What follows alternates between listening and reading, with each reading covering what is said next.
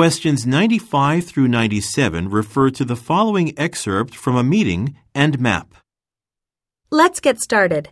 I have one announcement to make before we discuss sales for the last quarter.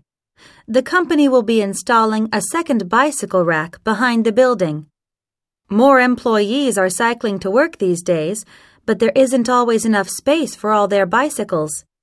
Two racks won't fit in parking area C, so we'll be putting the new one at the back of the parking lot. It will be directly across from the entrance and next to Owen Street, and staff will be able to use it by the end of next week. Okay, let's see. Next, Teresa will pass out her report and start her presentation.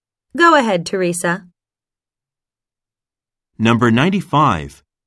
What change does the speaker mention?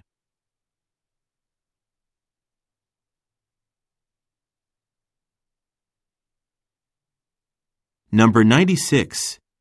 Look at the graphic. In which area will the new rack be installed?